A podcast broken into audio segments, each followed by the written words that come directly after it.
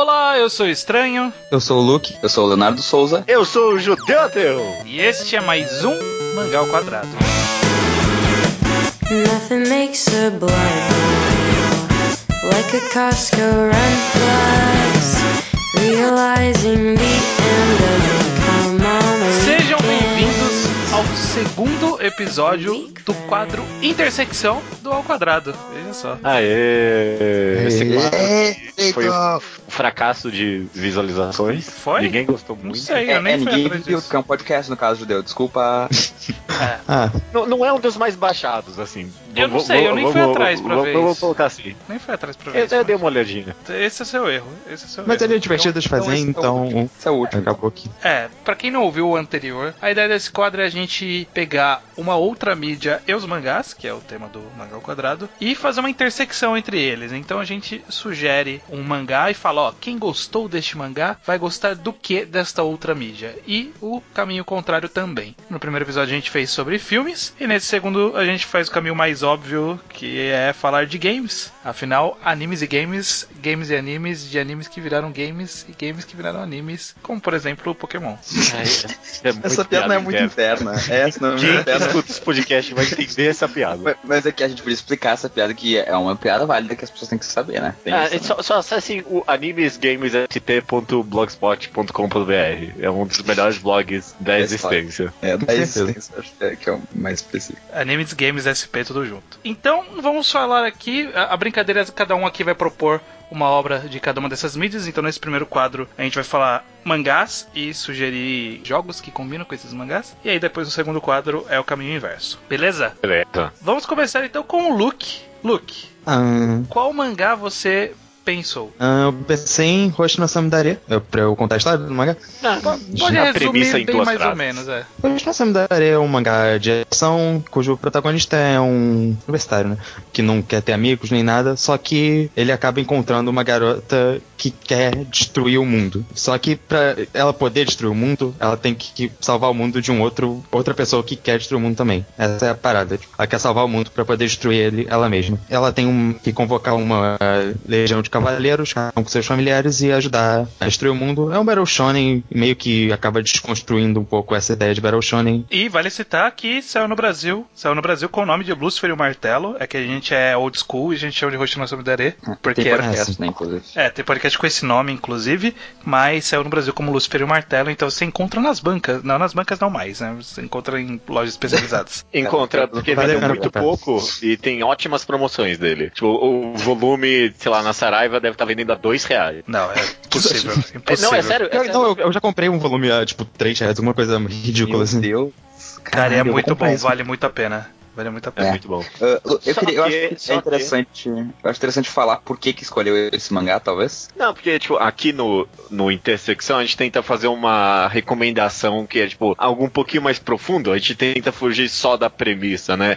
A gente tenta entender por que as pessoas gostam de Hoshino Samidare, né? Tipo, Sim. o que, um, o que um outro game deveria de ter pra agradar alguém que gosta de Hoshino Samidare? O que, que vocês acham que as pessoas gostam de Hoshino Samidare? Eu acho que um grande ponto é a parte de paródia, de tipo, brincar com os tropes de fantasia e tal. Uhum. Mas eu acho que a parada que eu acho na Samidare é uma, essa paródia, só que ela é uma paródia, tipo, muito homenagem, tipo, sincera também, ao mesmo tempo. É. Ela representa muito É bem os de ideais amor. de um Battle Shonen. E Sim, é tem uma homenagem um- ao mesmo tempo. Sim, sim. É, então, Eu vou- pra, vou- pra vou- mim, quem não, quem tá em, em Hoshimi Samidare não é necessariamente pela porrada, e sim mais ou menos pelo, pelo feeling do mangá de porrada, mas com um que a mais. Sim. Uma autoconsciência, ao mesmo tempo que é uma homenagem, ao mesmo tempo que é uma desconstrução. É, é- é bastante coisa aí. Aham, é, é. Eu, eu vejo a autociência como um grande positivo de Samidare. Talvez a coisa que eu mais goste dentro dele. É, essa autociência sem cinismo, sabe? Acho que esse é o grande fator. É, ele não é uma desconstrução, né? É mais uma, uma É uma homenagem. reconstrução. É. O que, que vocês pensaram? Eu pensei em Undertale, porque pra mim, Undertale? Hum. pra mim é- muito perfeito. Foi tipo. Essa veio muito fácil. Talvez seja fácil até demais. Eu.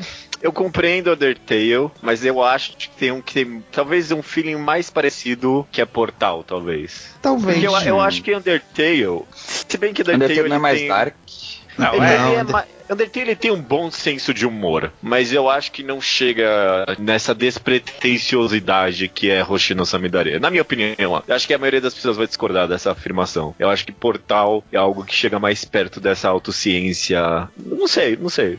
Não sei. É que eu acho que Undertale chega mais perto num, nos quesitos mais é, superficiais também. É, é, eu compreendo, compreendo Undertale. É porque eu sou meio salgado com Undertale, eu vou falar a verdade, Luke. Você me É, eu recomendou muito, você me hypou pra caralho Undertale. Eu fui jogar e, tipo, achando que ia ser a maior gozada da minha vida e foi ok. Aí Mas você isso- tá Posso, errado, meu posso amigo. jogar o que eu, o, qual, qual o jogo que eu acho que se encaixa aqui? Deixa, eu- deixa eu só falar antes que isso faz muito sentido com o Roshino na Solidaria, porque tem muita gente que teve essa sensação também. Que a gente Ah. recomendou, meu Deus, a Solidaria é incrível, as pessoas leram, é, tipo, é bom, ok. Eu tava pensando em Bom algum ponto, jogo que fosse justamente autoconsciente, ao mesmo tempo em que ele é uma revisitação de um gênero, e ao mesmo tempo que ele é bom nesse mesmo gênero. E me ocorreu Shovel Knight. Shovel Knight. pensei Shovel. Knight.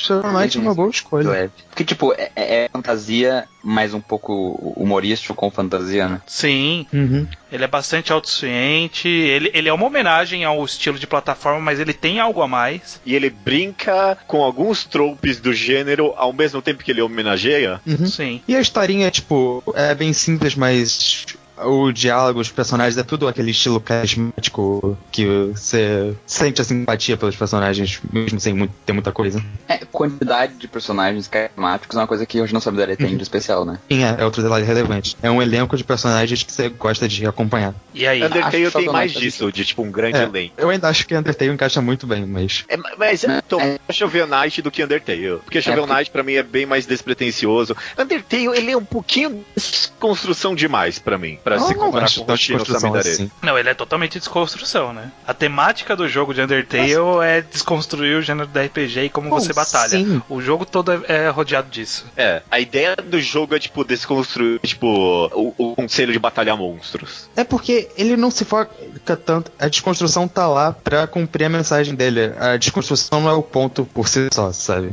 Ah, mas nunca é. Nenhuma Sim, história é. é. É porque na, na minha memória, Hoshino Samidare, ele é muito despretensioso e alegre, mas, tipo, eu sei que no, é só uma, uma falsa memória que eu tenho, porque eu sei que, tipo, Lucifer e o Martelo é recheado de drama e, tipo, conflitos e tal. E Undertale tem isso também, né? Mas ele é bem mais cômico do que qualquer coisa, eu acho. Se bem que Shovel Knight também é, é recheado de drama e história, né? Sim. Recheado, acho que é uma palavra é forte. recheado, ele tem um pouco. Ele é mais humor do que o drama. É salpicado. Por isso eu acho que funciona. Você pensou em Eu- alguma coisa, Leonardo? Não, eu tinha pensado em Shovel Knight também. Mas é que eu não joguei e aí eu só tava no feeling. Mentiroso. Eu acho Shovel Knight bom, mas. Como mentiroso? Você pensou em Shovel Knight? Só Tá porque eu falei. fogueta? Só que eu Eu, falei. ju eu juro que eu pensei.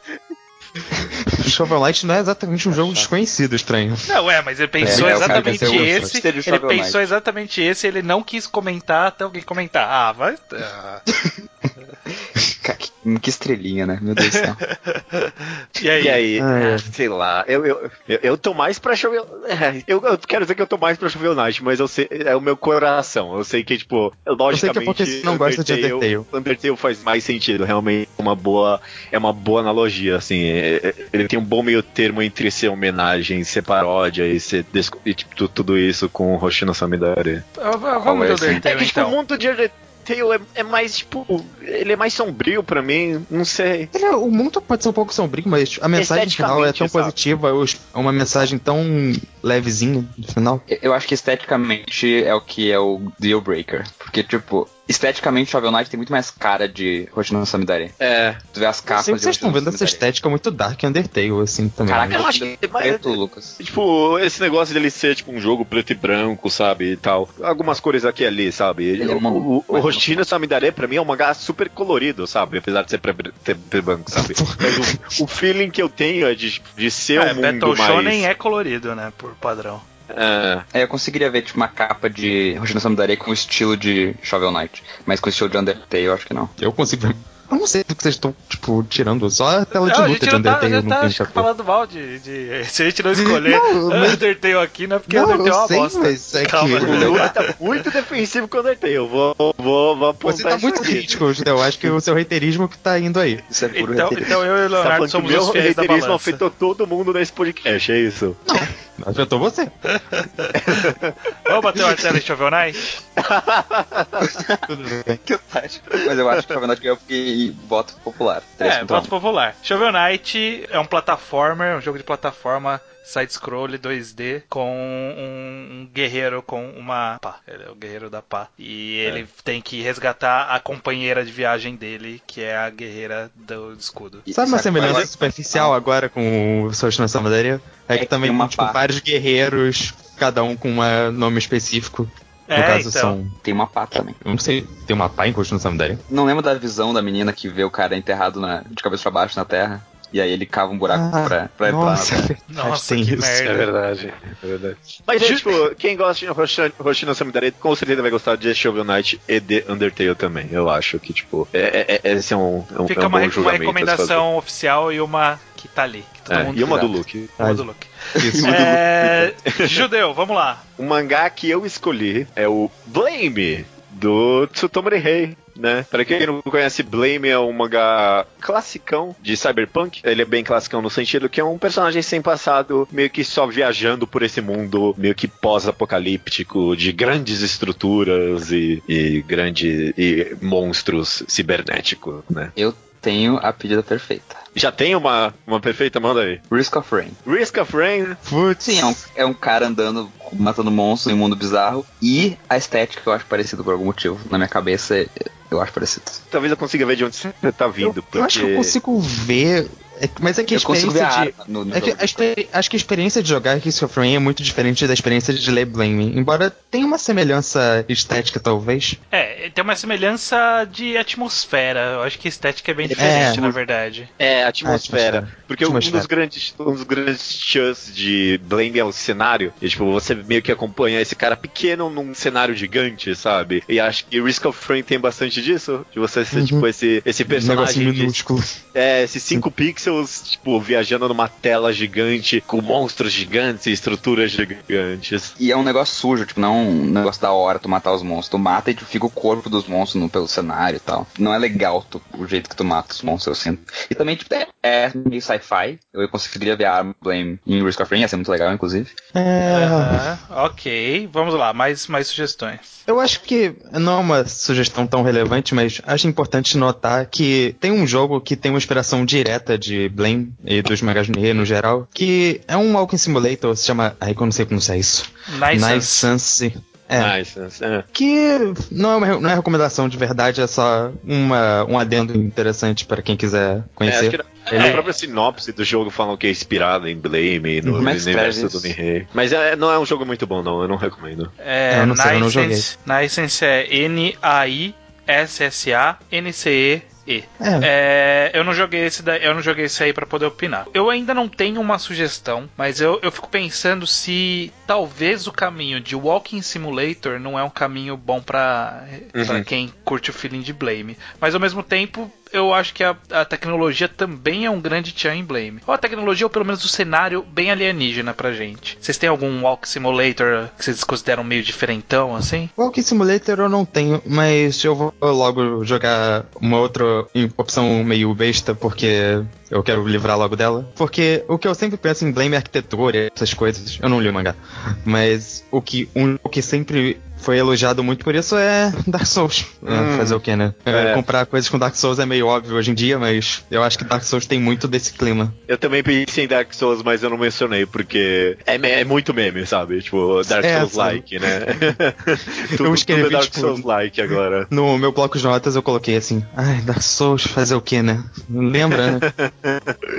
Ó, eu não. Eu não joguei o jogo que provavelmente todo mundo viria à cabeça, mas joguei um que é meio filho dele. Então eu não joguei Journey, mas eu joguei Abzu, que é um jogo que você é um cara debaixo d'água e aí você tem que explorar esse ambiente debaixo d'água. Tipo, Uhum. explorar os animais e ver. e, tipo, é basicamente um, entre aspas, Walk Simulator, mas você controla o carinha, dá pra você andar. E... Só que, tipo, é só isso. É só você nadando e indo até os, entre aspas, objetivos, pegando as coisas que precisa pegar e contemplando a paisagem. É literalmente só isso. É, tem até um que é meio de cyberpunk no fundo, né? Sim, tem, um, tem algumas construções meio, meio. Tipo, mal menos um feeling de Blame, né? Que ele tem essas construções debaixo d'água, que elas são meio que abandonadas, então não tem nada lá, e aí você tá andando sozinho no espaço que parece que foi feito pra muita gente, mas não tem ninguém lá, sabe? Aham. É, Ele com certeza acho- sabe passar bem esse feeling de você ser algo pequeno num espaço grande, por exemplo, quando você nada com as baleias, né? Sim, sim. Então eu acho que ele passa o feeling, mas ele, por outro lado, ele não tem nenhum dos aspectos de. nem de. Cyberpunk, eh,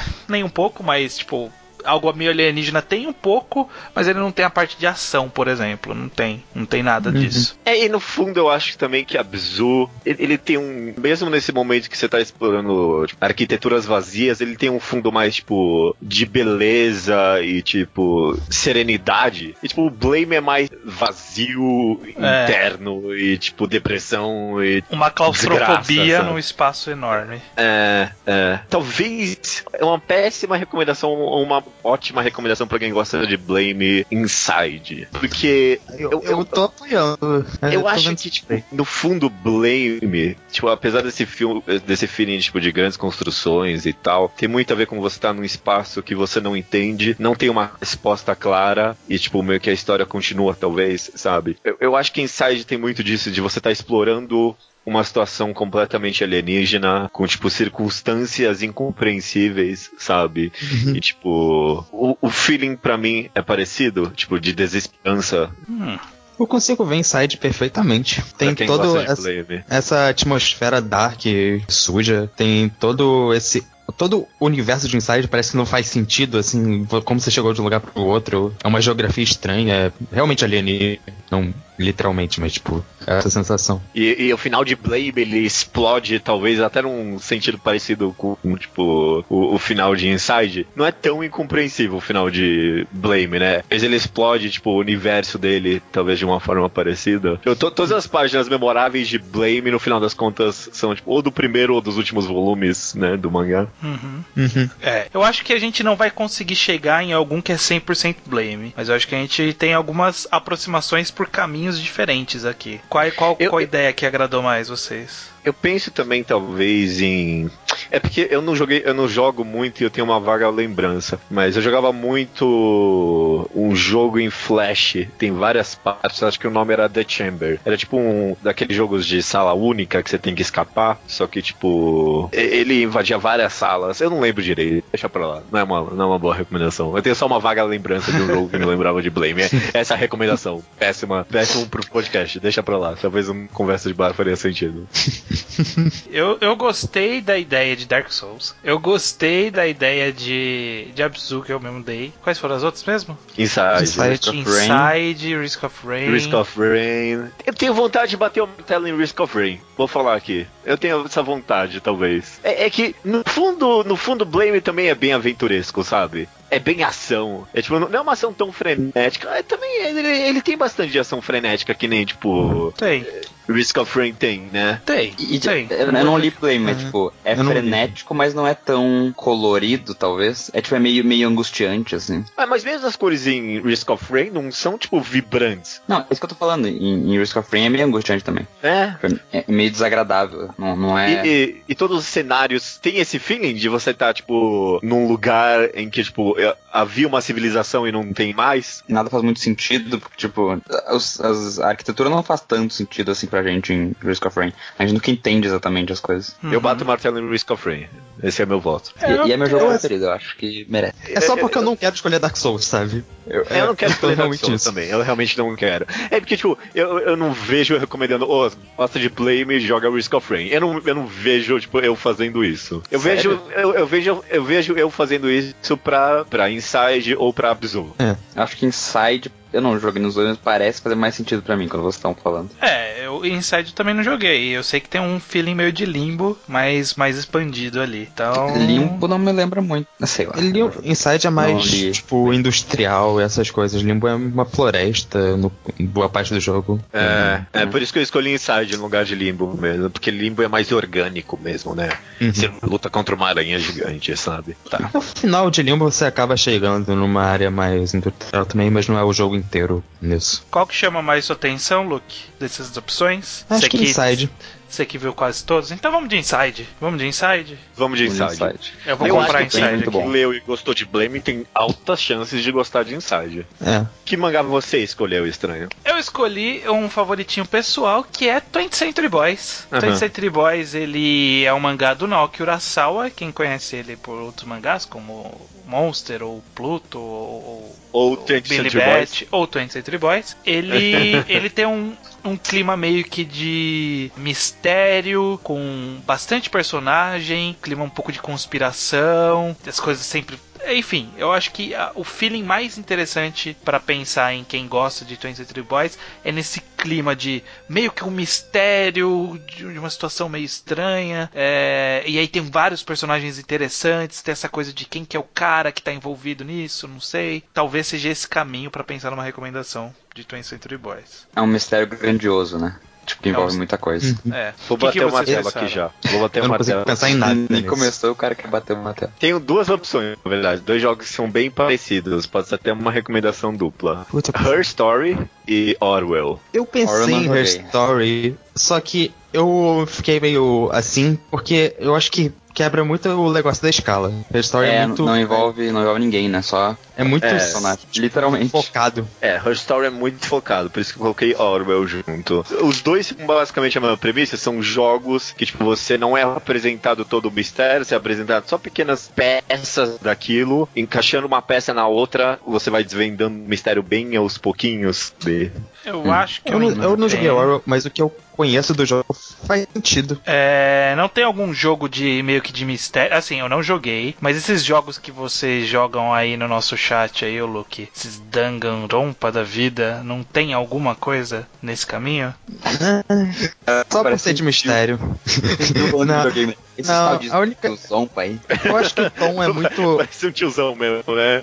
Ele Esses até- go- gomporompa aí. Esses japoronga aí. Papapá aí. Não, então. Danganronpa é um negócio de mistério com vários personagens, mas acho que o feeling é muito diferente. Não é. Não é o feeling de 20th Century Boys. Persona talvez tenha. Persona um talvez tenha. mais 20th Century Persona talvez tenha. É, principalmente nesse aspecto de tipo, um elenco grande e tipo, de aos poucos você conhecendo cada um dos personagens que faz parte desse É. elenco. Porque eu acho que uma parte muito importante entre Boys é justamente esse trabalho de personagens que tem também. Não é só o mistério. Então, um jogo com Persona, acho que funciona muito bem. É, é, e, e, tipo, no fundo o 20th Century Boys é mais interessante pelo elenco e pelos personagens do que pelo mistério em si. Tipo, o mistério te faz É, em, continuar em algum lendo. momento o mistério ele para de existir e a história é só, Uhum. tipo, do, do elenco, né? Em algum momento eles resolvem o mistério e o mistério não é o final do mangá, sabe? Tem muita coisa que mais pra frente. Persona. Eu acho que, eu acho que Persona 4 é uma ótima escolha. 4, É, é, nossa. especificamente o 4? Porque o 4 que é um mistério, tipo, exatamente. Tem casos de assassinato e você tem que resolver. O outro a história é um pouco diferente. Eu pensei aqui,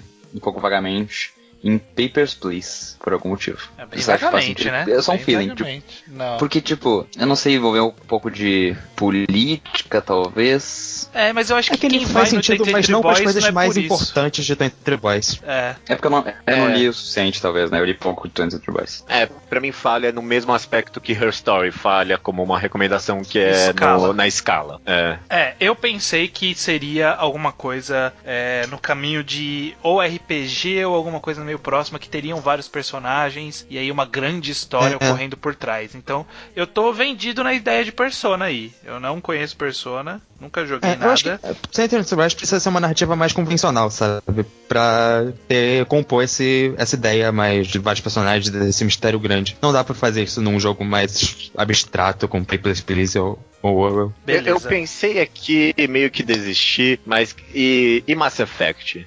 Funciona eu não, mesmo eu não no meio o suficiente. Funciona o mesmo caminho de Persona, né? É um grande elenco de personagens, todos carismáticos, você vai conhecendo eles aos poucos, explorando eles aos poucos, e tipo, tem uma, um grande mistério sendo contado no fundo. Sabe o que é um grande mistério? Que eu fui pesquisar aqui e eu descobri que eu tenho Mass Effect eu nunca joguei. Eu nem sabia que eu tinha.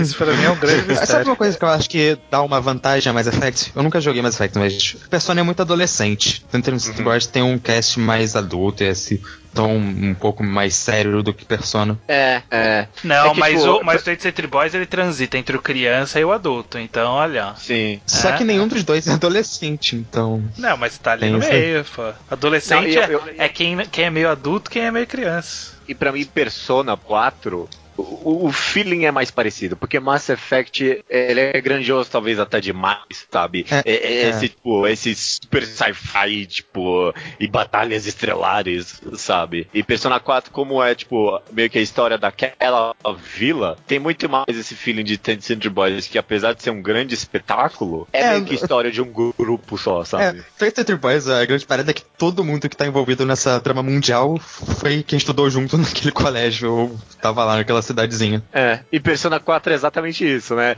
É Uhum. uma puta história de assassinato que envolve não sei como, tipo, um, um universo alternativo, mas quem resolve é aquele grupinho, sabe? Sim. Não, eu acho que funciona assim. Persona. Eu acho, acho que a pergunta final é estranho. Tu ficou interessado em jogar Persona 4? Na verdade, sim. Na verdade, sim. É, Então, me só. fale mais sobre Persona. Me fale mais sobre Persona. O que, que é Persona pra quem não conhece, que nem eu? Ele é RPG? Ele é o quê? É um RPG. É RPG por turnos. O jogo é uma mescla dessas RPG por turnos que você vai em dungeons e resolve. Cada conflito tem uma dungeon própria pra cada personagem. E você tem a vida social do seu dia a dia. Você vai tendo que mesclar esses dois aspectos da vida do seu personagem. Bom, eu tô vendendo em Persona então. Vamos bater esse martelo. Persona então. Persona, Quem- Persona quem- 4. Persona jogo, 4, especificamente. É, Persona 4, Persona 4, excelente jogo. É, me, chate- vai, né? me chateou aqui que eu não achei Persona 4 pra PC. Ele é jogo de videogame só? É PlayStation 2. Você achando... Ah, pega um emulador aí. É, dá pra. Seu computador roda emulador. Eu, eu joguei no emulador. Eu joguei no emulador. Beleza. Por, por fim, Ok. Leonardo. Então, eu escolhi um mangá aqui porque eu quero, de verdade, honestamente, um jogo igual esse mangá, que é Hotel. One Shot do Boit. O Hotel é, é um one shot de 50 páginas sobre um, uma- um momento no mundo, no futuro, onde a humanidade vai morrer por causa de problemas ecológicos e tal. E aí o cara cria um hotel para deixar todas as espécies conservadas lá dentro em material genético. E esse robozinho tem que cuidar desse hotel para que no futuro as raças possam voltar à vida como se fosse uma arca de Noé. E aí a história é sobre 2 bilhões de anos desse robô guardando essas raças até o possível retorno da humanidade. O que, o que é muito bom em hotel pra mim é Dura muito? Dura muito. São 50 páginas que de fato contam a história de 2 bilhões de anos, sabe? E parece que dura muito mesmo, apesar dessas só 50 páginas. Conta uma história muito rica num período muito curto de tempo, né? Sim. Tem um pouco de existencialismo, mas só que não é muito piegas, porque, tipo, o robô ele fica pensando se ele tá cumprindo o objetivo dele direito, se ele. se, Tipo, é um robô com sentimentos e tal. Isso eu acho interessante. Ó, Meio eu tenho Wall-E, um, assim, se eu fosse tenho um estreia, aqui. né? Que eu vou começar. Todos começaram algum, aí eu vou começar aqui. Eu pensei num jogo chamado The Fall. Não sei se vocês já ouviram falar. Hum. Ele é um side-scroller também. Ah. Ele é. Acho que é meio indie se bobear. Ele conta a história de uma. Tipo, aparentemente um, uma, um exoesqueleto. Né, uma armadura, como se fosse uma armadura do Homem de Ferro. Ela cai num planeta e aí ela não consegue acordar a, a armadura, não consegue acordar o piloto da armadura. Então ela começa a tomar decisões para resguardar a segurança da- do, do ser humano que tá dentro dela. Então, tipo, toda, todo o jogo é você controlando essa armadura, buscando sair desse planeta pra salvar o humano que tá dentro da armadura. Então, tipo, Caraca, todas as mano. interações dela são com outras armaduras ou outras pessoas que porventura estão ali, com os, os, os interpérios daquele mundo que eles caíram. Ela não sabe exatamente por que, que ela tá lá. Ela só sabe que, tipo, eu tenho que, tenho que garantir que esse humano vai sobreviver. É esse o jogo. Caraca, eu tenho outras ideias aqui, mas The Fall é a recomendação pra quem gosta de hotel. Sem dúvida, sem dúvida. Ah, eu, eu, eu- não sabe quanto eu tô feliz com isso. Porque eu pesquisei aqui e eu, eu tenho esse jogo. É, É realmente é- uma boa recomendação. É, Eu- e The Fall é excepcional, é excepcional. E assim Eu como o hotel. terminei, mas. É, ele, ele, ele não é tão longo, ele até dá a impressão que vai ter uma continuação, se eu não me engano. Eu lembro de ter lido isso na época Vai que eu ter. terminei. Sim. É um jogo episódico. Vai É, lançar o mas segundo é- episódio um dia desses. É, um dia no futuro, porque até agora nem, nem tchum desse segundo episódio. É, e o jogo é de Tem o quê? 2014. É, uns três anos aí já. É, mas mas essa, essa, prime, essa primeira parte, entre aspas, é uma parte completa também. Tipo, é um jogo completo. Dá pra você... Sim, É, sim. então não, é. não, é- não há necessidade de um segundo episódio. Seria bom, seria bom um segundo episódio, mas eles completam, sem dúvida.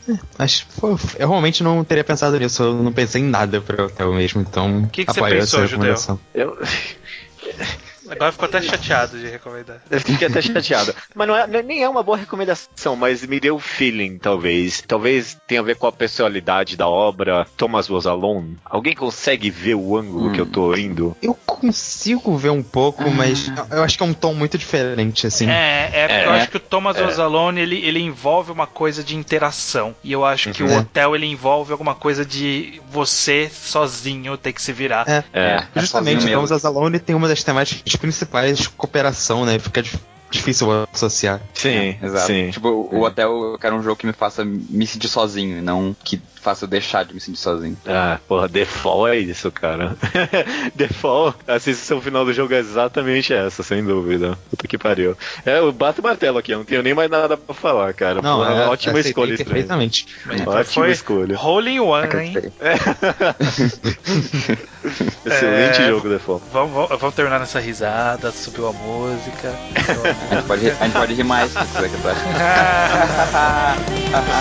Essa foi boa mesmo, hein, gente? Segunda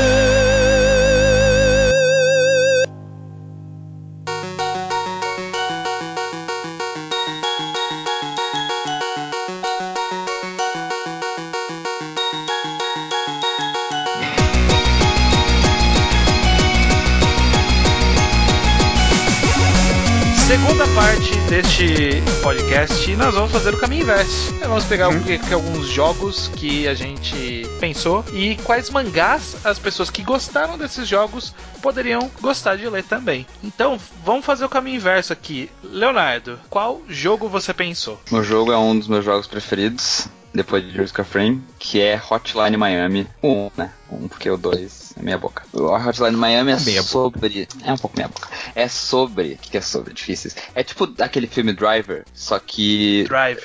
em jogo. Drive, só que em jogo. É um cara que, tipo, ele gosta de, de sair na noite e bater em pessoas. E é isso. Eu não sei explicar a É, história de- ele, de- ele é. exatamente, é ligam pra ele e mandam ele fazer isso e ele faz, né? Tipo, ele é meio perturbado psicologicamente e aí o jogo são, é, é as, as raids noturnas dele. Ele vai pra algum lugar e faz alguma coisa que ligaram e falaram pra ele fazer. Esteticamente, ele é bem, tipo, techno, assim, sabe? Tipo, cheio de É, é- neon, é. sabe? E a É trilha sonora. A trilha sonora. É, é a estética dele, sem dúvida. Eu só lamento que a gente não tem um mangá com trilha sonora, porque, tipo, a trilha sonora de Hotline Miami é, é uma coisa espe- Excepcional. é excepcional, assim, única, Eu acho- específica. Eu acho que é metade do que faz o jogo ser o que ele é. Sem É, dúvida. Mas, mas é, talvez um- se for um mangá que tem uma, uma coisa meio Miami, assim, visualmente. Não sei, algo meio psicodélico, algo meio violência, É. talvez. Meio tecno. Eu pensei Tipo aqui. um Akumetsu, sei lá, não sei, eu não li Akumetsu, mas sei lá. Eu pensei aqui, talvez é uma recomendação meio superficial, mas eu com certeza vejo quem gostou de Hotline a Miami gostando de Dororedoro. Hum, Bom, você vai ter que explicar porque eu não li do Redouro. É, eu A também não fico interessado. Primeiro que a premissa, em, em- certos aspectos, é bem parecido. É sobre um cara meio que sem memória, é, tem alguma coisa errada com ele, e tipo, ele sai, ele va- vai passeando pelas pessoas, dando, matando todo mundo, procurando respostas, né? É meio que sobre isso, sobre um cara que mata pessoas procurando pela resposta sobre o que que tem dentro dele, sabe? Sim.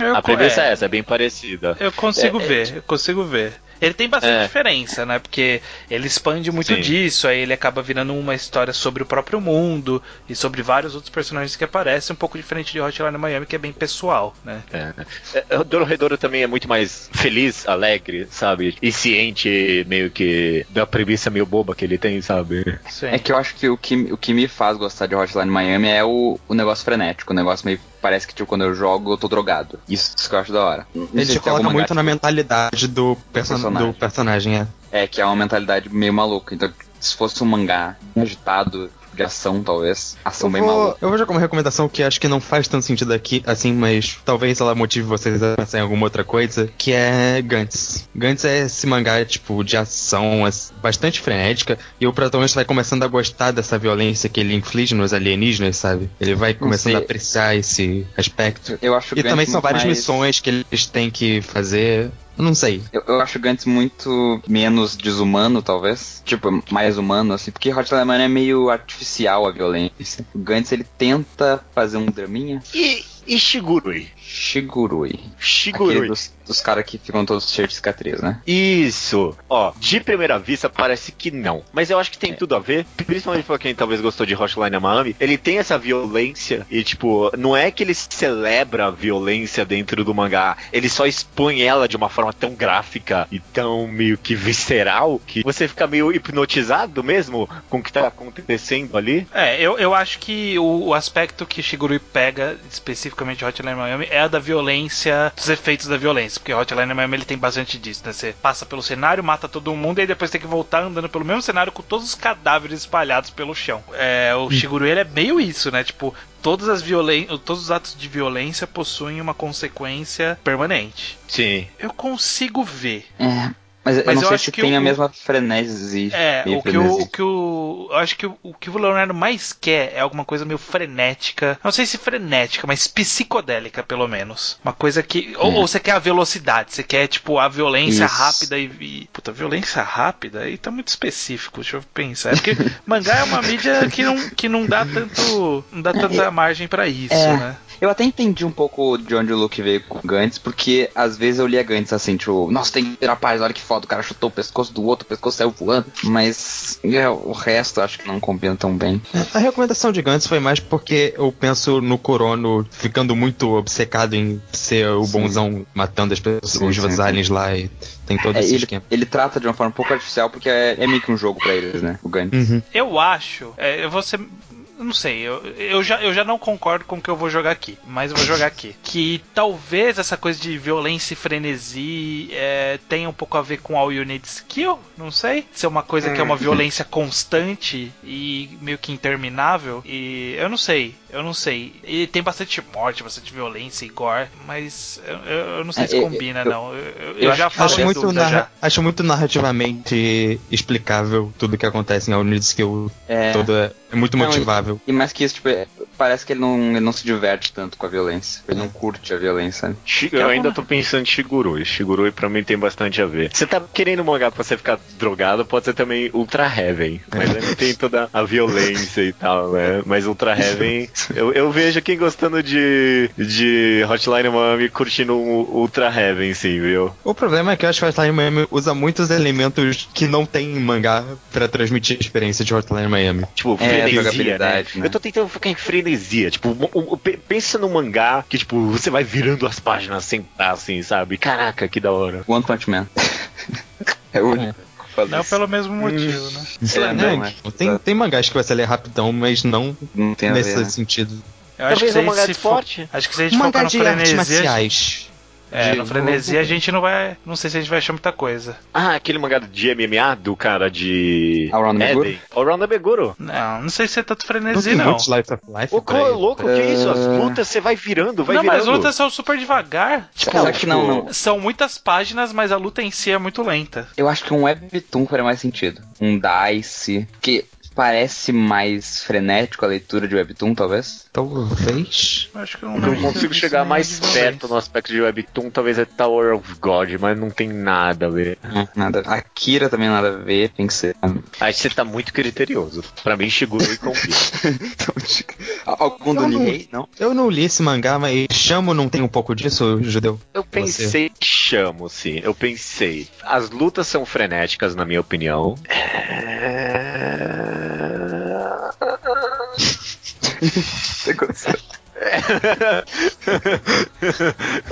que eu tô tentando pensar, porque tipo, alguma coisa não combina pra mim o feeling. É, é, eu acho Ó. que, tipo, o Shamu talvez tenha história demais. Tipo, ele, ele se aprofunda no personagem e na psyche dele um pouquinho demais em Hotline Miami. Tipo, o, o personagem é meio que, tipo, misterioso. Você nunca descobre muito sobre ele. É. Shigurui também ó, tu não descobre muito sobre o personagem? Um pouco. Descobre, sim. É. Ó, eu, eu tenho, eu tenho du- duas. eu Tô lendo aqui minha lista, eu acho que eu achei dois que eu acho que se aproximam em alguns aspectos. É, o primeiro é o que o próprio Leonardo comentou, eu tava pensando que a Kometsu tem uma pegada meio Hotline Miami, do cara Tem. que ele vai ter que fazer uma coisa X e aí ele faz uma loucura absurda pra conseguir fazer essa coisa X. Então tem algo a ver, tem algo a ver ali. É meio ele, não é tão fre- também, né? ele não é tão frenético, ele é mais gritado do que frenético. É, é. E aí, alguma coisa de ação com bastante ritmo, eu diria que a Kamega Kill, que eu tô lendo recentemente, ele tem um pouco disso. Todas as vezes que entra-se em, em em uma batalha, ela, ela termina muito rápido e com quase todo mundo morto. Sabe? Tipo, é, é basicamente isso. É, Tipo, vamos entrar em batalha? Vamos, e aí todo mundo morre. É isso, é isso que acontece. Tipo, é até, é até um ditado da história, porque na história todos os personagens eles têm uma, uma arma específica lá, né? Que é tipo uma arma. Tem X armas mágicas no mundo, e quando dois portadores dessas armas entram em batalha, um deles vai morrer. Tipo, é certeza. Então, quando faz uma luta com 10 caras com isso, 9 vão morrer e vai sobrar um, sabe? É esse tipo de coisa. Então, é é- eu consigo aproximar pros dois lados, mas eu não consigo chegar 100% em Hotline Miami. Só jogando aqui I Am a Hero. O que, que vocês acham? Não é nem um pouco fast-paced, né? No- Não. O que, que te chamou mais atenção, Leonardo, de tudo que a gente falou aqui? Ah, eu tô entre Shigurui e esse Akamiga Kill aí. A Kamega Kill eu pensei, é porque eu nunca li direito ele. Talvez tenha a ver, sim. É, é, é o que eu tava pensando aqui de, tipo, uma violência muito rápida e permanente. Tipo, essa é a Kamega Kill, é exatamente isso. Violência rápida e permanente. Alguém aqui leu Jabberwock? Não. Não. Hum, Não, mas eu, eu ouvi tu falando muito bem. É, eu sei que mangá é, mas. Eu não falo tão bem hoje em dia. Eu acho ele meio confuso, na verdade. É que ele, talvez assim como o Hotline Miami, ele tem tipo uma estética muito própria, sabe? Ele tem um quê meio de noir também. Sabe, tipo, de você tá acompanhando esse personagem meio detetivesco, sabe? Tipo, num mundo violento e diferente. Ah, é violento? É. Ó, eu, eu, eu vou eu vou jogar aqui que eu acho que a gente podia fazer, tipo, uma combinação de dois mangás. É o, é o Hotline Miami. Ah. Então, tipo, escolhe meio que dois que se aproximam de dois lados e aí a pessoa vai pro qual lado ela acha que, que, que vale mais a ela. Eu, Eu eu acho gostei desse Jabberwock. Eu achei interessante agora que o José falou. Tô vendo umas imagens aqui, o visual é realmente interessante. Não sei se é fast paced, que nem, que nem a Miami, mas. Não tanto. Ele, ele tem alguns quadros, tipo, ele tem umas páginas duplas que ele faz umas colagens super interessantes com quadros. Ele meio que conta uma, tipo, ele faz uma descompressão bem grande em um, páginas duplas, ele meio que espalha os quadros nas páginas, sabe? Nesse aspecto talvez ele seja meio parecido. Definitivamente ele tem esse aspecto do noir. Protagonista, ele não é nada demais, talvez, só. Mas, Mas, ele é confuso, tu falou, né? ele é bem confuso, sim. Esse aspecto é parecido com Exato. Miami, é. Mas ele é confuso porque, tipo, a estética dele é confusa. Não porque a história é muito confusa. Ah, tá. A história só é meio convoluta, só. Eu, eu, eu, Eu eu aceito o Jabberwock como uma boa aproximação. A gente garantindo que não é 100% de aproximação, mas é uma boa aproximação. É, eu acho justo também. Vamos bater acho que então? também quem é interessado em ler. Quem é interessado em ler, pelo menos. É, eu acho que quem gosta de longo. Hotline Miami é, tipo, alguma coisa mais diferentona, assim, também, sabe? Tipo, essa estética única de Hotline Miami, eu acho que de alguma forma se transmite pra estética única de Jabberwock. Beleza, então. Fechou em Hotline. Em Hotline não, não, né? Fechou em Jabberwock. Esse foi difícil. Complicado. É, o meu outro foi muito fácil, então não me xingue. Vamos lá. Eu vou querer que a gente pense em alguma coisa pra quem gosta da série Assassin's Creed. Espírito Ok. Seco, acabou, tchau. Calma, não, calma. Não, nem um pouco. Nem um pouco. Calma. Porque assim, o que a pessoa gosta quando ela gosta da série Assassin's Creed? O Leonardo ele já jogou a Spirit Circle e, tipo, a lógica por trás da Spirit Circle é que são várias vidas em vários tempos diferentes e é a mesma coisa que Assassin's Creed. E eu não tenho certeza se é exatamente isso que as pessoas gostam em Assassin's Creed. É, eu, eu acho, E não é nem tão assim. Eu acho que É. o ponto de Assassin's Creed que muita gente gosta é um negócio de história. Tipo, é uma coisa que os- o pessoal do Que? jogo Não. faz o jogo se importa bastante por eles. Tipo, se importa em fazer Não. botar personagens O que históricos as pessoas gostam Não, é de um assassino cool em um cenário diferentão. Não, Exato, então. E, e Spirit Circle é tipo personagens da hora Não é um assassino cenários. Não, Não é não é, assassino e não é o cool. objetivo de Spirit Circle. Mano, então, Assassin's Creed é muito mais burro do que é, Spirit Circle. É, eu penso que a Quem pessoa gosta de não. Assassin's Creed não gosta de enredo. Começa aí. Tipo, não gosta de história. Caralho, complexo. Caralho. Caralho. Não, então, a pessoa ela pode gostar. Então, então, eu quero pegar porque assim, eu queria pôr um triple A aqui. Porque a gente aí vai colocar jogo independente aqui. Então, vamos pegar um negócio diferente. E aí eu quis pôr um triple A fudidão, que é tipo, é um basicão. Eu pensei em God of War, mas eu achei que God of War era mais basicão ainda. Ia ser, ia ser só tipo um Battle Shonen. Mas o Assassin's Creed eu acho que ele tem algo de diferente além de ser só porrada. ele tem, tipo, esse negócio da pessoa gostar de historinha paralela e de gostar de missãozinha e gostar de um assassino cool, estiloso, com que chama atenção na rua, mas ao mesmo tempo ele é um assassino, sabe? Naruto. Tipo, meio Naruto, assim. O que, que vocês Então, acham Eu, que eu acho que quem gosta de Assassin's Creed gosta. Não é que ele gosta da história, ele gosta de, tipo, de estar num ambiente histórico. É diferente. É, então acho que dá pra ampliar isso. Porque eu acho que tem duas maneiras que as pessoas gostam de Assassin's Creed, tirando a mais básica que de gostar do gameplay, o que não dá pra associar muito. Que E é esse turismo. gosta, é Que é esse gameplay. turismo histórico de Assassin's Creed, vários cenários diferentes. O Tannery Point de Assassin's Creed, que é essa super realização de algum momento. Não precisa nem ser algum momento histórico, mas só tipo, algum mangá com arte muito boa.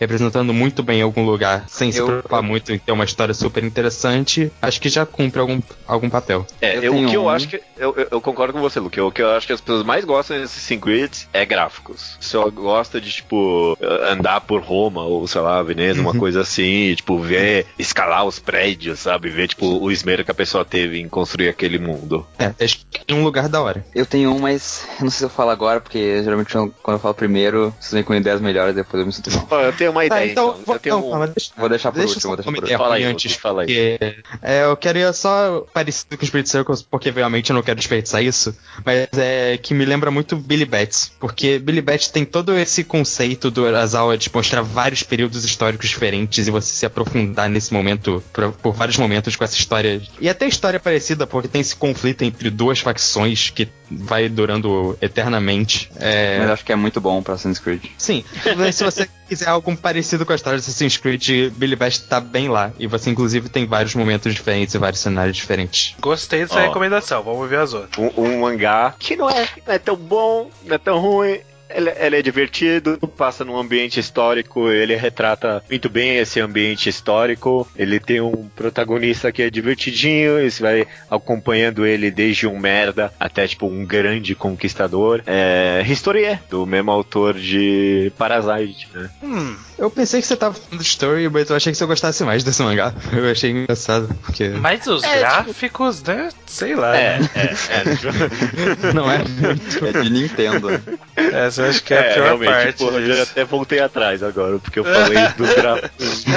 Assassin's Creed Historia não é nada, né? O cara, o cara estabeleceu a arte dele nos anos 70 e não melhorou desde então. Do- né, é. Leonardo, o que, que você pensou aí? Pode jogar. Agora Eu pensei-.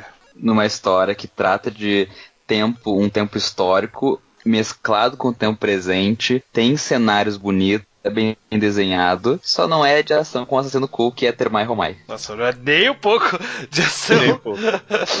Mas, tipo, tem, tem a parada da história, tem a parada de ser, às vezes, no mundo moderno, tem cenários da hora, desse porn que vocês estão falando, Uhum. e só não é cool, né? Quando você tava falando da sinopse, eu pensei que você ia falar. É que acho que você nem leu Sengoku Yoko. É, não li não. Mas talvez Sengoku Yoko tenha a ver. É, eu acho que não muito, porque o Sengoku Yoko se passa muito no mato e não nas construções antigas. Ah, tá Certo. certo. O cenário do Sengoku Yoko não é tão interessante assim, eu acho. Sim, Não é. é. Não é um lugar tão interessante. Ninguém gostou da minha dica. Ok, tá bom.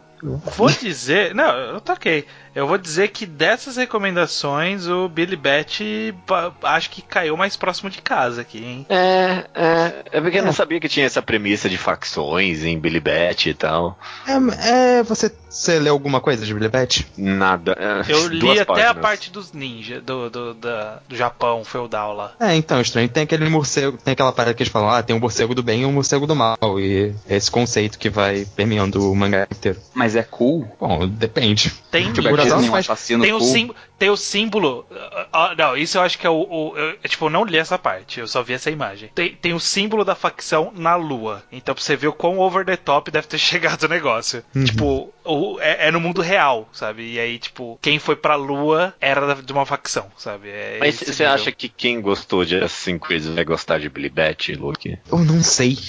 É, isso que é o problema. Tipo, Porque eu penso no fã de Assassin's Creed, eu penso, tipo, uma pessoa mais simplória, vamos dizer Não, assim. mas não precisa ser um fã. É, sério. é que, é que vocês estão pensando. Por isso, é, é, que por às isso que a vezes a pessoa. jogo AAA, o judeu não sabe lidar.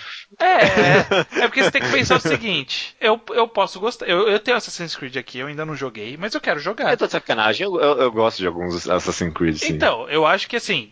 Dá pra você, assim como dá pra você gostar de Battle Shonen, esse tipo de coisa, que tipo, nossa, não precisa ser super complexo pra ser legal. Você pode gostar de algo que não é tão complexo assim. Os mangás Eu- do Urasawa são histórias boas, não são histórias assim, tipo, incompreensíveis pra quem. Não, não. Sim. Só tem mistério só. né? É, são Que bem vo- mainstream. Que você gosta em Assassin's Creed, estranho? Eu não sei, eu nunca joguei. Eu joguei aqui pra. Ah, porra, vai estudar esse, esse jogo aqui. Eu joguei pra, pra vi- visualização de outras pessoas. Quem jogou Assassin's Creed aqui? Só eu. Não, Só eu, você. eu joguei, Eu joguei assisti um muito pouquinho gameplay. daquele. eu, joguei, eu joguei um pouquinho daquele que o cara tá de branco. Como é que é o nome? Que o É, cara não, tá não, todos, branco. eles- todos eles tá de branco. Mas é que ele, ele tá muito branco, assim. Que é, acho que é em Roma. Que tem o Não, trailer- o primeiro, o primeiro que é, nem lembro onde é, mas. Não, não, não é o primeiro, é o, é o outro, é do, do Ezio Velho. É isso. Ah, Assassin's tá, é o, é o assim, Rome. 2.85 esse. Isso, dois É o. Brotherhood, aparentemente. É, o Brotherhood. É, Brotherhood. é, acho que é esse mesmo, acho que é esse mesmo. Eu Esse é joguei o um pouco. Assassin's Creed, inclusive. E, tipo, eu, eu não joguei muito atenção na história. Eu fui na casa do meu primo, tinha lá, eu fiquei subindo nos prédios, é isso aí. Porra, estranho, achei que você tinha jogado. Não, vou jogar ainda, tá pra baixar aqui. Aham. Fechou então, vamos fechar em, em Billy Bat então. Billy Bat, ok, acho válido. Não sim. cumpre todo, mas cumpre boa parte. Acho que o suficiente. bem. Aí quando vê o, o, o jogador simplório de Assassin's Creed pode evoluir, né, lendo Billy Bat. Jogador simplório. São cara todos é- uns cara é muito pre... É, de acordo com o judeu, só tem retardado que joga. Ah, não. Eu não falei Só isso porque eu idiota. nem uso esse termo como ofensa. É, só tem dementes. Judeus. Demente pode? Demente pode. Meu Deus. É, judeu, você então. Que jogo que você pensou? Eu, né, eu fui no meu coração. E o meu coração, por acaso, estava um AAA. Você falou que ninguém ia pegar AAA, não sei o quê. É um triple Mas A é com uma versão alma, muito uma indie de alma AAA. indie. Isso É, não vale, É. isso não vale. é uma alma Eu indie. escolhi, Olha o que eu, escolhi, cara. eu escolhi o melhor jogo de todos os tempos, que é Shadow of Colossus, né? Não sabe nem o nome do jogo, gosto tanto. Shadow of the Colossus, desculpa. Shadow of the Colossus é um jogo no qual você é um cara com uma espada E um arco. e só. E um E cavalo. você um arco e um cavalo e você tem que meio que matar monstros de pedra gigantes. E você não tem nenhum poder pra fazer isso, você só escala bem. Eu, eu só queria jogar aqui uma coisa que eu já joguei pra você no chat, mas que eu queria falar ao vivo, ao vivo gravado. Uma, que eu nunca joguei Shadow of the Colossus, mas uma vez eu estava comprando jogos piratas de um cara no centro de Porto Alegre, e aí o cara falou, pega esse jogo aqui, eu falei, sobre o que, que é ele? É sobre um cara que ele levanta a espada e brilha pra onde ele tem que ir. Eu falei, porra, da hora. E aí, só que daí eu falei, não, não, me dá esse FIFA 14 aí mesmo, foda-se. Porra, porra, Leonardo. Pra você ver, o poder de, de venda do cara era ruim. O cara não vendeu bem a recomendação dele. Não, realmente, falar que o cara levanta a espada e vai pra. Não, o cara nem um deve ter jogado. É Vai nada, né? O cara não deve jogar- Ele abriu o jogo, fez isso e falou: Ah, acho que é isso aí o jogo, né? Eu até esqueci que tinha isso em Shadow of Colossus. Eu até esqueci que tipo, a, a- a espada brilhava pra onde você tinha que ir. Esse tipo, foi o É. menor aspecto do jogo. Exato. Por muito tempo, tipo, eu não, não saquei que Shadow of the Colossus que as pessoas falavam era esse mesmo jogo. E aí um dia eu vi alguém fazendo isso, eu fiquei, nossa, é aquele jogo do cara. Ó, eu vou jogar já a minha recomendação. Que eu acho que ela é longe, mas é perto o suficiente de alguns aspectos. Mas eu acho que a minha recomendação, bem próxima de Shadow of the Colossus, é Bokurano. Bokurano, ele é uma história Ok. de robôs gigantes e que eles têm que. São um bando de crianças que pilotam um robô gigante, cada uma de cada vez, e elas têm que derrotar um número X de monstros que vão aparecer. E existe todo um conflito moral e ético envolvido em você matar esses monstros. Ah. E Shadow of the Hum. Colossus tem isso um pouco também, né? Porque você tá aí matando Tem os monstros que bastante. estão lá de. Os monstros estão lá de boa e você tá indo matar eles à toa. né? Olha, até rimou, caralho, parabéns. E pra mim, um dos aspectos favoritos de, tipo, Shadow of Colossus é. Shadow of the Colossus, caraca, não tô conseguindo falar o nome desse jogo. É meio que, tipo, matar a esperança. É um jogo sobre matar a esperança, sabe? É um jogo que você vai ficando cada vez mais desesperançoso com o mundo mais desesperançoso com a sua missão, com você mesmo, sabe? E Você tirando de- toda a vida daquele lugar, né? Pouco a pouco. e, e de você mesmo, inclusive, né? É, de você mesmo. Bokurano definitivamente tem isso, cara. É um jogo que é um jogo, é um mangá que quanto mais avança, mais tragédias e tipo vão ocorrendo e sendo reveladas sobre o que você tá fazendo. Uhum. Fica aí a minha. É, eu, eu, eu acho que é muito. Eu, eu tinha pensado numa muito. que eu não joguei. Pode ir, né? pode ir, não tá decidido co- Como explicado, eu não joguei. Mas eu tinha pensado em Birdman, só por causa do tipo que aparecem monstros de vez em quando e tipo, é, os personagens têm que lidar com eles e tal. Monstros É, mas eu acho que o Birdman é os monstros, eles são meio que. A, a história tá não nos monstros em Birdman. E aí eu acho que Boku no Hero ele é. Boku no Hero? Nossa, o que eu falei? Conocido não, não. É que, é que eu, é que eu tô vendo a, é que eu tô vendo a lista de mangás minha, eu li Boku no Hero e falei Boku no Hero.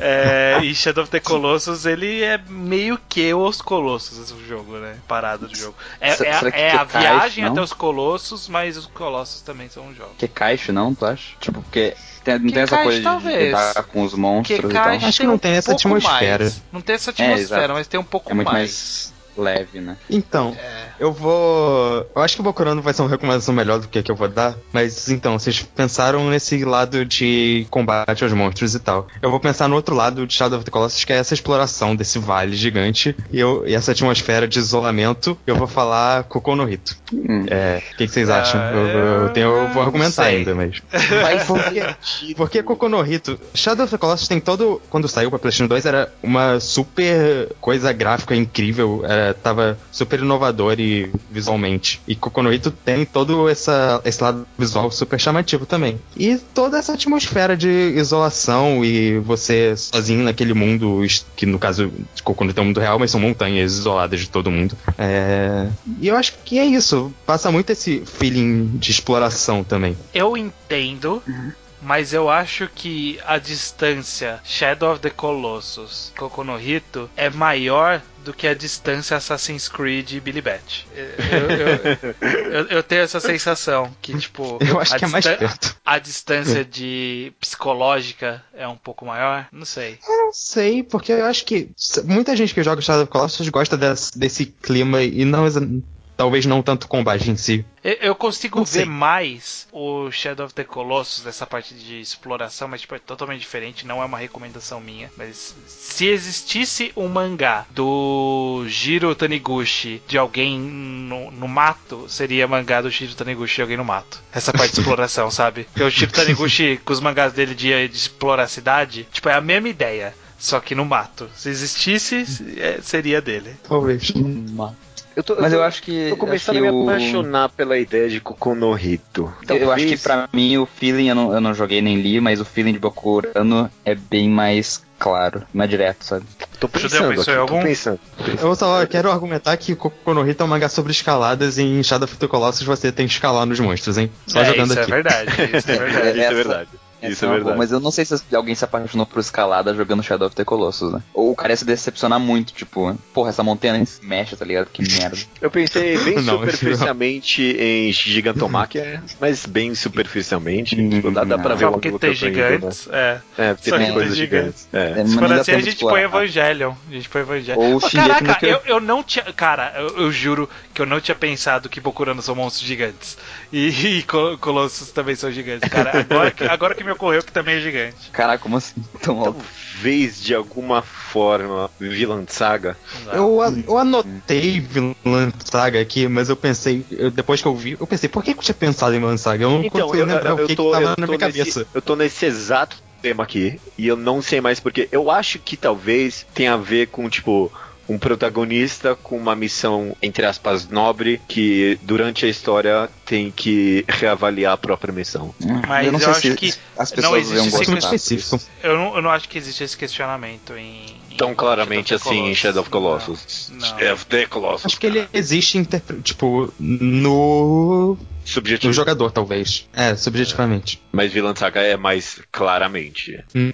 Eu não tinha curtido Essa parada, tanto a Shadow of ideia. the Colossus é um jogo muito interpretativo também. Ó, E só dizendo of aqui que eu, que eu não li, mas eu tava correndo aqui a lista do Jiro Taniguchi eu- e eu sabia que existia esse mangá e agora eu sei que existe, que chama Summit of Gods, of the Gods, que é o Kagami no Itadaki, e é o mangá do Jiro Taniguchi de escalada. Então eu acho que esse, se eu conhecesse o mangá, provavelmente eu ia recomendar ele. Essa parte de escalada, que é a cara do Jiro Taniguchi. Mas não, não, não vão nesse mangá aí, não. Eu, eu, eu, eu, eu tô com Bokurano até agora, eu tô com Bokurano. Eu, eu, É que eu, É. eu provavelmente se eu tivesse lido Bokurano eu ia estar secundando muito essa recomendação. É que eu não tenho essa certeza. Mas Mas, pela que descrição- provavelmente faz mais sentido. Pela descrição, parece que bateu, bateu próximo de casa pra você. Vocês conseguem. Só, só, tipo, tentando desenvolver mais um tiquinho só, mas vocês conseguem pensar nessa ideia de, tipo. O homem contra o mundo, sabe? Tipo, uma coisa pequena tentando confrontar algo gigante. Tipo, nesse aspecto vocês conseguem pensar histórias, talvez? Shingeki no Kyojin. Sacanagem. Só porque tem É, um pouquinho, também. né? Bom, Cocô no Rito de novo, porque é contra a natureza. Mas eu já falei isso. É, Cocô no Rito definitivamente é o homem contra a natureza. Shadow of the Colossus, eu não sei se sinceramente o, o homem contra a natureza. Talvez é o homem um contra si mesmo mais do que contra a natureza. Ou contra A natureza humana, talvez. Contra um mundo, né? Porque não é um mundo normal. Tem, tem a parada de romance também, né? Um pouco em Shadow of the É Colossus. muito. Não é, não é o relevante. Não é o, o mais relevante, por assim dizer. É, é, isso. Eu, E tem um cavalo. Eu, eu- eu- tô tentando explorar um pouquinho. Eu tô bem satisfeito com Bokurano, no final das contas. É, Acho sim, que quem gostou de Shadow of the Colossus tem altíssimas chances de gostar de Bokurano. Eu tô tentando explorar só pra um tiquinho que Eu Acho que dá pra bater o martelo nesse, sim. daria. É, talvez, é tão óbvio que eu não pensei, mas eu- ainda assim eu prefiro Bokurano, mas só jogar uma ideia aqui de Berserk. Hum, Principalmente, Eu acho principalmente, Berserk complexo demais, mas É. eu consigo entender. principalmente Berserk pós Era de Ouro. Acho tudo a ver com Shadow of the Colossus, mas tipo, não é uma recomendação isso. Berserk depois do volume 18, não é, não é não. vamos lá. Última. Vamos, ficou no Bokurano então. Sim. Ficou. Último mangá. É, o último mangá que a gente vai tentar relacionar com um jogo. É, que na verdade é o contrário, o jogo que a gente vai relacionar com o É. mangá. Luke, fala aí o seu, o seu jogo. Eu pensei, é, assim como o Jotei, eu pensei um jogo que eu gosto muito e vamos ver o que que eu, o que que vocês conseguem imaginar, porque eu não consigo pensar em muita coisa. Mas The Beginner's Guide, que eu acho muito interessante ver como que alguém trabalharia coisas parecidas. Beginner's Guide é um jogo walking simulator que você é meio meta- meio totalmente metalinguístico. A ideia por trás do jogo é que estão te mostrando vários jogos de um game developer fictício e você tem que e você vai entendendo o que, que cada jogo significa e tem alguém te explicando o que cada jogo significa e você tem que entender o que isso É. quer dizer por trás. É o The criador do Beginner's jogo, né? Guide é, É meio tipo um. É documentário. explicar. É, é, tipo um documentário em forma de jogo. Road movie. Road movie. Essencialmente é, o- é- é, tipo, é a obra máxima da metalinguagem possível dentro do- dos games. Nunca vão fazer algo tão metalinguístico de quanto o Beginner's Tão Guide. bom, tipo, né? Tão bom. É uma falsa autobiografia. é, é, é o epítome da metalinguagem pra mim. Tipo, Ah, e- e- e- eu fiquei puto quando eu vi que o Lucas botou isso, porque, tipo, tu é que a gente acha uma obra-prima dos mangás. Não é fácil assim, tá ligado? Não, não vai achar, não vai achar, isso já não, não é isso. Não é, não é nem esse o objetivo, inclusive. É, mas eu acho que talvez alguma coisa na- no caminho da metalinguagem, no caminho da, da autodescoberta. O que, que vocês acham aí? Eu pensei em Bakuman, vou- foi a única coisa que eu anotei. Eu vou Bakuman. primeiro jogar a minha ideia, Que que eu não li esse mangá, mas eu, eu não sei, o que o Judeu me falava dele lembrava um pouco o sentimento que eu tive com o Beginner's Guide, que é aquele, é, aquele Private Reports of My Spirit, li- aquele Lesbian Spirits of Loneliness, eu não sei falar o é, nome inteiro desse My private report on my lesbian experience with loneliness. Esse, eu não sei a ordem É. das palavras. My Lesbian Experience with Loneliness, acho que é a versão americana, se eu não me engano. Porque ele é meio autobiográfico, né? E tem todo esse negócio de descoberta mental e confusão mental que o protagonista de Guide passa no decorrer do jogo. Tem- Ah, cara, mas tipo. eu não, não- sei, eu- é não só tem a nada única da ideia que eu joguei. metalinguagem, não tem nada da metalinguagem que tem Beginner's Guide. Não, Eu não- não sei, talvez é uma análise artificial que eu tô tendo, e talvez, tipo, a Não, não, metalinguagem acho nem que a seja. parte metalinguística é importante, mas é que eu não consigo pensar em nada, eu fui pelo caminho emocional do jogo. que Talvez, eu, eu também não li isso, manga. Eu- Eu acho que tinha que ser alguma coisa tipo do, do Furuya, sabe? Uma coisa meio Hum. bizarra, tipo, Então, me- meio experimental demais. então, tem um cara que eu sei que alguns aqui não gostam. Ah, eu já tipo, sei o que você vai fazer. Eu sei, Qualquer mangá dele seria uma recomendação válida. Ele, ele é mais faz mais one shots, mas qualquer one shot dele seria uma recomendação Ah, válida pra quem sei, gosta já de sei Beginner's Guide, o meu queridinho Shintaro Kago. Sim. Hum, Ah, hum. O Estranho não vai gostar disso, mas Ah, eu. Ah, que delícia, eu sabia que você ia fazer esse exato. é, deixa eu jogar minha recomendação antes de a gente explorar mais o Shintaro Kago. É, tem um mangá, eu, tava pensando em autobiografia e uma coisa meio que de autoavaliação, talvez. E aí o mais Lesbian Experience with Loneliness combina. Mas me ocorreu um outro que chama Disappearance Diary. Não sei se algum de vocês já leu. Ele Eu é não li, um- mas eu sei que mangá é esse. Ele é de um mangaka que chama Hideo Azumas. Ele fez um- alguma coisa muito popular, eu não lembro qual que é o nome, mas é tipo uma coisa meio loli. Um mangá meio loli, assim. E aí, tipo, ele era muito popular com esse mangá. E aí, em algum momento da vida dele, ele simplesmente virou mendigo. Tipo, ele saiu de casa, abandonou o trabalho a família e virou mendigo, tipo, por opção. E aí ele ficou alguns meses morando na rua, aí ele voltou a trabalhar, aí depois ele fez isso de novo. Por, por fim, ele se envolveu teve problemas com alcoolismo e tudo mais. Então, tipo, o mangá conta esses três períodos da vida dele. E, tipo, como é ele chegando à conclusão que, ah, foda-se isso aqui, eu vou, vou morar na rua. E aí todas as experiências dele morando na rua. E, e como é fácil ser mendigo no Japão, porque, tipo, ele mora na É. rua e ele arranja um emprego. Exato, eu ia dizer isso, tipo. Japão, né? O cara escolhe ser mendigo e depois ele escolhe não ser mais. Não, ele escolheu ser mendigo e, tipo, ele arranjou um trabalho fixo, sabe? Tipo, ele era medidor de gás, uma parada assim, sabe? Tipo, e- aí ele, ele mora, dormia na rua e ia trabalhar tranquilamente e foda-se, é, tranquilo. É, não há muita metalinguagem. É, esse pra mim é o maior problema dessa comparação aí. Ele não há muita metalinguagem. Ah, é um mangá sobre o. Eu imagino que tem um cara escrevendo mangá dentro desse mangá, né? É, Mas ele não fala com o leitor, por exemplo. Isso é uma coisa tem, mas principal. é, é, tem, não tem essa tem quebra de dele- quarta parede, talvez. ou- tem um pouco da dele, tipo, tentando publicar a pressão e tudo mais. Pensando nisso de metalinguagem, é porque é, que é um mangá quadrado, mas eu acho que combinaria bastante retalhos que a gente fez um programa recentemente. Ele tem a metalinguagem e tem a autobiografia necessária. Como não é o objetivo aqui, só fica essa.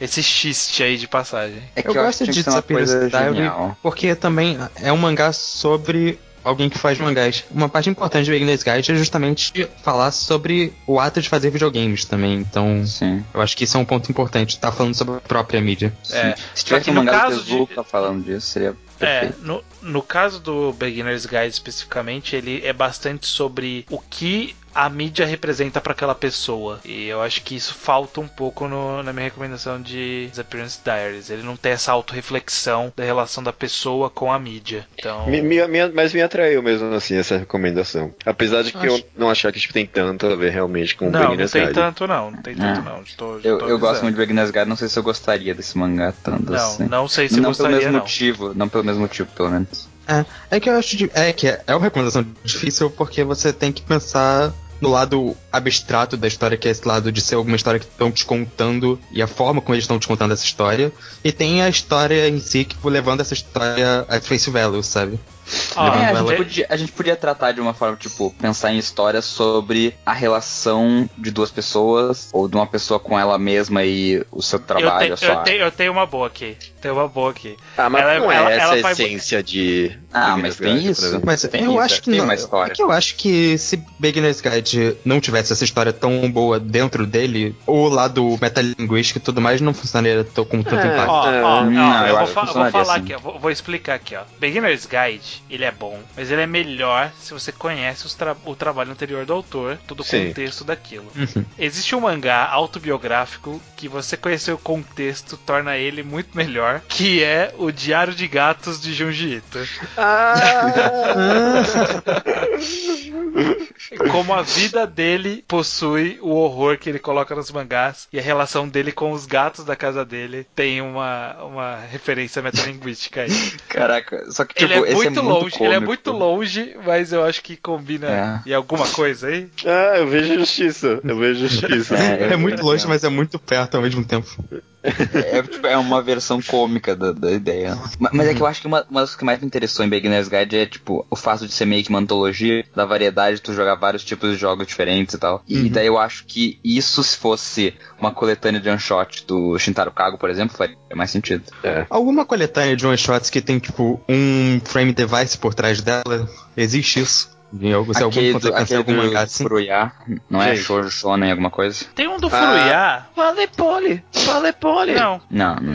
Eu, eu acho que não, tem um do Furuya. direto. Ele é bom, mas não é excelente. Tem um mangá do Furuya que em inglês saiu como No Longer Human. Existe um livro chamado No Longer Human, que é Ninguém Shikaku em japonês. E aí, tipo, é a história dele fazendo a adaptação que é o próprio mangá, sabe? Tipo, é a história do Furuya em relação com a história que ele tá contando. E o quanto, tipo, ele se sente próximo do autor original da história. E aí, tipo, ele também tá adaptando. Ao mesmo tempo que ele tá adaptando a história, ele tá adaptando ele adaptando a história. É, é meio bizarro. Isso é Então, tipo, na parte, na parte de metalinguagem tem alguma relação. Mas ao mesmo tempo não tem uma exploração tão grande nem da mídia, nem da relação dele com a mídia. Mas o Furuya sempre fala Tem um- alguma exploração da mídia, né? De alguma forma. De leve. É, A verdade, a verdade é que tem só uma verdadeira recomendação pra quem gostou de Beginner's Guide, que é Make Happy, que não é, É, não é, é, um quadrinho. É, bom, A- é, a no caso. Esse precedente pra citar esse stand-up em todos os podcasts pra frente, né? Quem gostou de Beginner's Guide tem que ver Make Happy, essa é a Exato. verdade. Vamos colocar esse adendo Queria- aqui. só queria constar isso. Só queria constar isso. É, alguém vai ter que bater o martelo aí nesse monte de É, coisa que a gente vocês, falou. Eu queria falar que vocês nem deixaram eu argumentar Shintaro Kago, né? Ah, é argumento, Argumenta. então. É vai. verdade, tem isso. Vocês Argumento. empurrou, ah, deixa pra depois, e nem, nem lembrou de voltar, né? Eu queria que eu queria que esquecesse.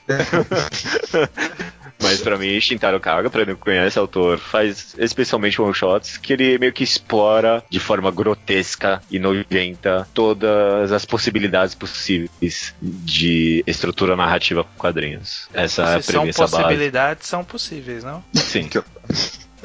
Sim. Sim, sim, sim, você tem razão. É verdade. Não, eu, eu- eu se- eu sempre pensei sobre, sobre essa tautologia, se ela era de fato ou não. É. Porque eu já falei isso várias vezes também. Acho que possibilidades. Não, não existe possibilidades impossíveis, não. Enfim. Mas é, Shintaro Kago, no, que- no que diz, no que diz respeito pra mim, a metalinguagem é o máximo dos mangás pra mim. Ele. ele o one shots dele definitivamente não tem, tipo, a carga emocional que Beginner's Guide tem. Por isso que eu consigo ver, tipo, meio que um desprezo por essa recomendação. Mas o que eu gosto, que faz, pra mim faz sentido, é que, tipo, ele, se tu lê vários one-shots dele, é como tu jogar os vários jogos diferentes, cada um com uma experimentaçãozinha, que nem Beginner's Guide. Sem dúvida, sem dúvida. E isso é uma das coisas que mais me chama atenção em Beginner's Guide, junto, claro, com a toda a parte dramática e tal. Pra mim também, assim como o Beginner's Guide, tipo, Shintaro Kago não é pra todo mundo, sabe? Ou, você, tipo, ou você ama ou você odeia, sabe? Não Que tem meio termo aí. Que indiretinha Oi? pro estranho. Mas o que específico você tá pensando de Shintaro Kago? Eu, tipo, eu diria pra explorar one shots dele a esmo. Essa é a minha A, a recomendação. carreira de, de Shintaro Kago. Você acha que É. Shintaro Kago é o, é o Koda? É, é, é, talvez algo mais por essa linha mesmo. Então quer dizer que você tá fazendo a, o- a pessoa que vai atrás seu Dave? Isso não é legal. Eu, não, eu o sou... judeu está sendo o Dave. É, É, eu tá sou sendo o David. É, eu Tu, sou o tu pediu a permissão pro, pro Shintaro Kago pra recomendar o trabalho dele? É, Ele, ele quer, provavelmente. É, ele quer. Ele, o, Ku- o Kuda também queria. Koda. Koda. É. Koda. Eu não sei, eu não sei no que bater o martelo aqui não. Eu, eu, diria, eu diria, eu acho que Beginner's Guide é tão metalinguístico que a gente pode trair a nossa recomendação e recomendar Make Happy. trair a estrutura. Vamos quebrar toda a estrutura da mídia, por, da mídia Porque ele não programa. quebra, não, ele não quebra a mídia. não vai Ele- deixar, o ele, estranho não quebra a deixar. mídia. Ele não Claro quebra a que o estranho mídia. ia deixar, claro. Claro. A gente quebra a Alguém estrutura tem, falando, alguém, olha alguém só. tem que bater é- a é- ordem nisso aqui. A gente falou todas e várias recomendações, você decide qual você gostou mais. Não tem. Eu vou bater o martelo final. em, Boa. one shots e deixar inteiro o cargo. Tá, olha só, eu acho que a gente podia fazer dessa vez dois. Tipo, um de metalinguagem e um de da parte dramática emocional. Acho válido. Tá. Metalinguagem, Que daí- obviamente, Shintaro Kago e a parte Shintaro emocional é qual? É o do Bendigo, talvez? Acho que é do mendigo. A parte emocional é a dos gatos do. É, também é bom. Também é bom. Ah, tá bom, acho que a gente não precisa marter martelo nesse. Te- teve várias Vamos- cara, a gente falou recomendações. tanta Como é que thumbnail? Como é que a gente vai fazer thumbnail disso, Judeu? Não, mas a gente não, Não, mas a thumbnail não tem a recomendação, só tem a sugestão. Ah, Olha a preocupação do cara. A preocupação não é tipo, "Uau, o público tem que saber. Não, eu tenho que fazer thumbnail. Essa é sempre a minha preocupação. É uma preocupação meio metalinguística. Ah, De fato. Pouquinho. Eu acho que mangá ao quadrado é a recomendação pra Beginner's Guide. Nossa, Cara, não. é verdade, né? É verdade. Cara, o judeu é muito egocêntrico, cara, é muito engraçado. Não, ele vai querer muito fazer. o- É porque ele quer muito recomendação metalinguística. Então, quer uma coisa mais metalinguística recomendar ao quadrado? Não, como recomendar o próprio podcast que a gente tá gravando agora. A recomendação Esse- pra Pequenos Guide não é nem o mangá ao quadrado, é o Intersecção Essa. Games. Exato, intersecção número 2, episódio 110. Diz muito sobre a gente. Diz muito sobre a gente. É. Diz mesmo. Nossa pretensiosidade aqui, né? Eu ainda acho que, tipo, o Ao Quadrado é um dos melhores podcasts brasileiros. Eu, eu, tipo, eu ainda tenho esse feeling dentro de mim. Mas é claro, Eu tipo, tu faz ele do melhor jeito que tu pode, né? Do melhor jeito que tu acha. Tu Não, mas eu sou melhor. muito arrogante com esse podcast, eu sem dúvidas. Então, então sem martelo, sem martelo. Sei lá.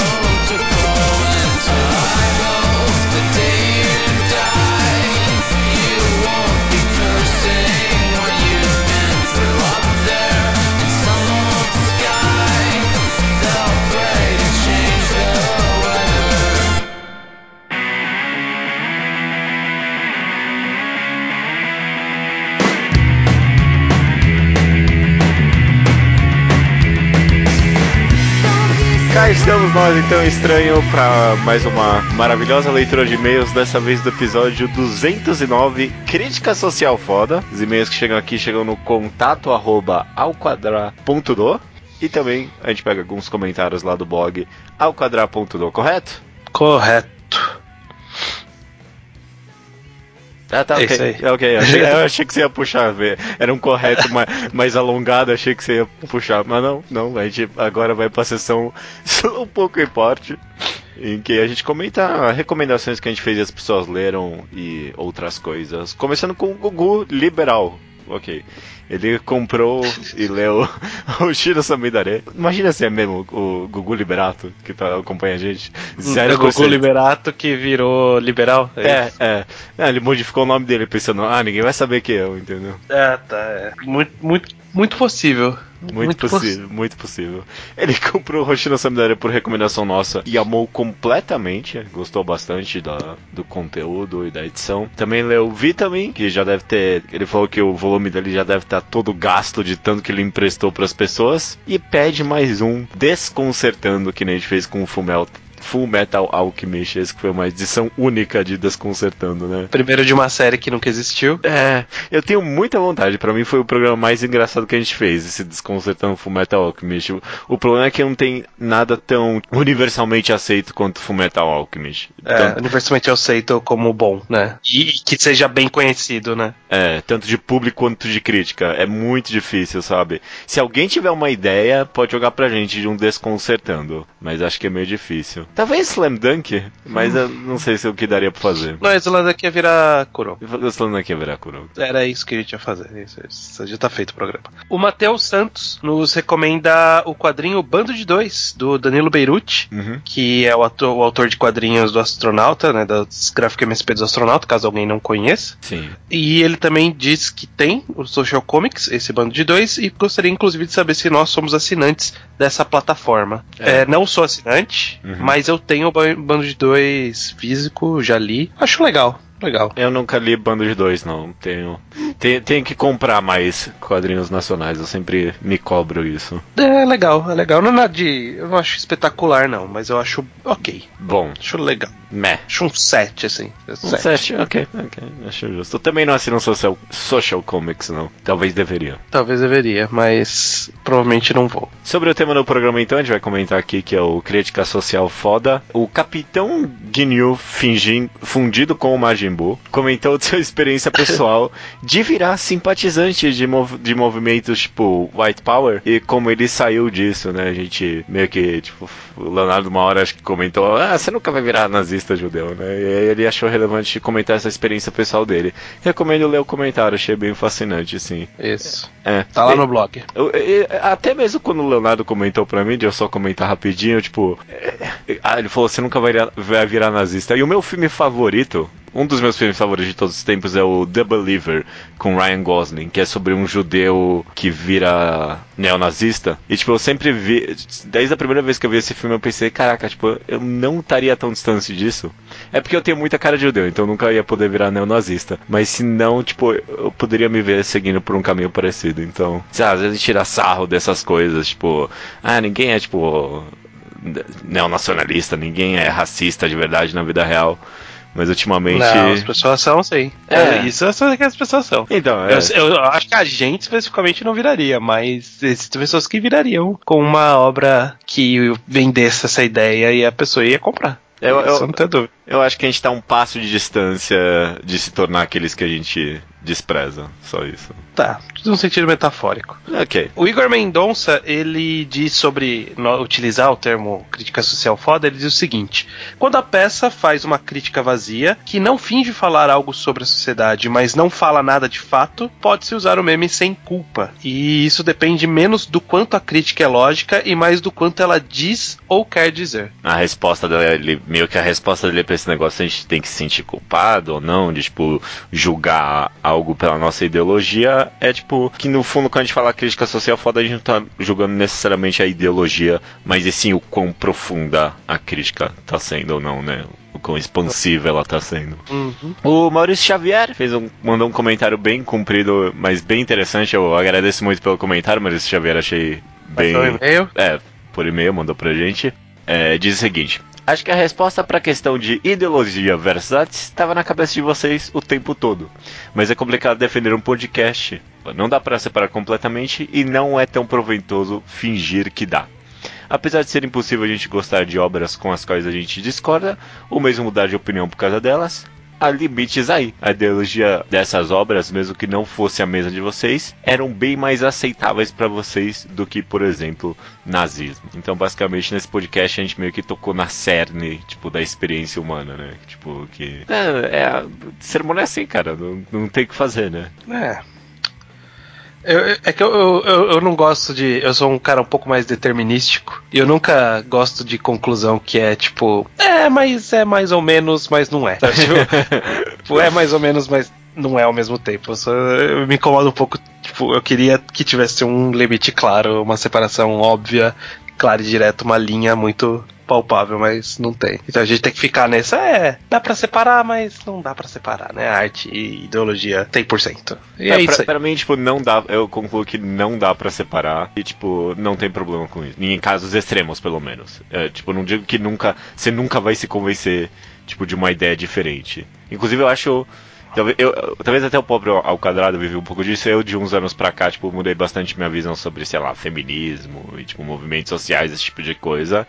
E acho que muito tem a ver por causa de mídias que eu consumi, né? Uhum. Então, não sei. Vejo um valor em você mudar ideologias. É isso que eu quero dizer.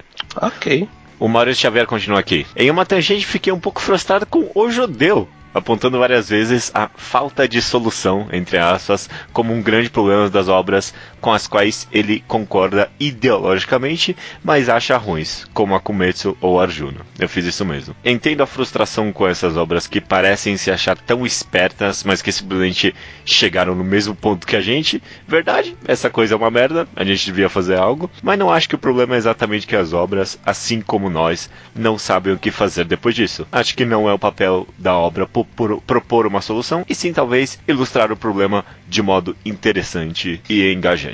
Uhum, é, ótima crítica. Eu, eu concordo com você, Mário Xavier. Acho que eu talvez foi um pouco. Eu não sei, é- é- talvez eu me expressei É. mal. Eu, eu não- Editando, eu, eu percebi essa mesma coisa antes de ler o e-mail dele, eu já tinha percebido isso. Que eu falei assim: é, eu não sei se isso é um problema, tipo, não dar uma, uma solução. Porque o objetivo da arte não é dar a solução, né? O objetivo de, um- uma, de uma discussão, o objetivo de um simpósio, o objetivo de uma conferência, esse é o objetivo, é achar uma solução. Na arte, acho que não. É, eu, eu, eu concordo. Ao mesmo tempo que eu acho que, tipo, não sei, obras como Akumetsu e Arjuna, justamente, se eles pesquisassem os assuntos que eles têm um pouco mais, eles é, achariam propostas de soluções que outras pessoas chegaram, não a obra, entendeu? E, tipo, talvez expor elas enriqueceria a crítica da obra. Não, não, não dá, mas expor soluções possíveis para problemas que eles estão expondo também. Eu não sei, eu, eu não sei, porque pode ser que o objetivo seja só, tipo, olha como isso aqui é uma merda.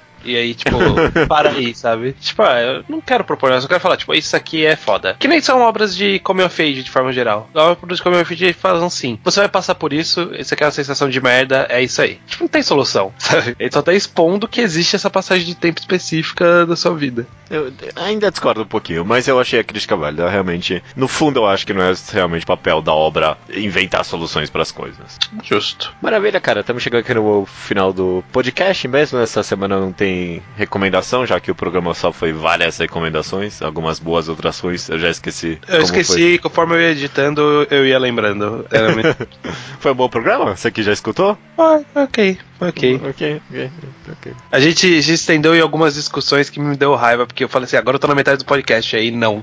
A segunda metade a gente discutiu muito mais do que a primeira. Aí Eu fiquei meio. falei, ah, caralho, por que, que a gente tá enrolando disso aqui, caralho? Acho que é porque é mais fácil a gente recomendar mangás do que recomendar games. É, Foi o contrário, na verdade. Ah, foi o contrário, é. É, mangá a gente ficou super pensando pra achar qual que é o equivalente. Eu Acho que é- era uma via mais fácil pra uma direção do Não, que não, pra por, outra. por isso que é mais fácil, porque a gente tem várias opções. E, tipo, por isso que ficou mais comprido, porque a gente, é mais fácil e a gente tem muitas opções. É mais É. difícil no final das contas, porque a gente Não, tem muitas opções, é isso que eu quero dizer. Ok. Ok. Tem alguma coisa que você quer falar pra terminar esse programa? É, Não, eu essa semana foi meio corrida. Eu- essa semana eu trabalhei bastante. Essa aí é a minha recomendação da semana. Trabalhei bastante. Lembra bastante. A semana não passa rápido. Eu trabalhei bastante também, mas eu quero fazer uma não recomendação aqui. Eu quero. É. Não leiam a webtoon Bastard. Bastard é uma daquelas webtoons, ela é meio que um thriller psicológico em volta de um serial killer. Altíssimas notas do mangá updates, enrolado pra caralho. Tem 80 capítulos, os capítulos são compridíssimos, enrolados. Eu li 50 capítulos. No capítulo 30 eu já sabia como a história ia terminar. No 50 eu falei, isso aqui não tá avançando. Eu pulei pro último capítulo, terminou exatamente como eu sabia que ia terminar. E eu não precisava ter lido metade dessa porcaria. Horrível. Tá uma nota ruim. boa mesmo. É, Tá- é, mas é porque é o que a gente sempre fala, as pessoas não têm critério pra webtoon. Eu acho. Eu, sabe o que eu acho? Eu acho que é tipo uma invasão coreana no Manga Updates. E aí, tipo, é bastante gente da Coreia que quer valorizar a arte do país, sabe? Seria tipo, sabe brasileiro que dá nota boa pra filme brasileiro pra, tipo, ah, se sobe ou não, chama atenção. Sabe? Sei lá, Uhum. deve ser isso. Não, eu acho que é só o pessoal do K-pop mesmo. O pessoal, O tipo. pessoal do K- o pessoal do K-pop gosta de tudo que vem da Coreia, então, é, que tipo, agora, que vem. agora tem isso, o Yabu da Coreia, sabe? Então, tipo, ah, é webtoon coreana, ma- manda pra cima, manda pra cima. E, tipo, eu- é engraçado, porque esse Bastard aí, tipo, eu terminei de ler, aí eu lembrei, como é que tá aquele Stalking? Eu tinha uns, sei lá, uns oito capítulos atrasado. E aí eu li, cara, que webtoon boa do caralho, viu? Puta que pariu, aquilo que é trilho psicológico. Depois que eu, principalmente depois de ler Bastard, que é todo enrolado, porra, aquele Stalking é uma coisa atrás da outra, vai levando. É, Você recomendou esse daí, né? Eu acho que eu Sim, comecei sim. a ler. Eu, eu tô, se bobear, eu tenho os capítulos baixados aqui, eu não continuei a ler por reasons. É, tudo bem. Mas é, só recomendo. eh, Desrecomendo Bastard, que nunca foi recomendado por ninguém, e re-recomendo Killing Stalking. Killing Stalking é muito bom mesmo. Tipo, recomendação forte. Beleza. Então, a- estranhamente, até semana que vem. Até semana que vem. That's terrible. I saw a junkie lying in a puddle of his own blood last week. I saw a cyclist get hit by a car. I saw a homeless guy chug a bottle of mouthwash on Christmas Eve. No, you can never fall too far. You can buy a salad glove. You can buy an iPod and you can sell that shit to Bookman's when your wife dies and you lose your job. You can hope it gets better. You can follow your dreams. But hope is for presidents and dreams are for people who are sleeping.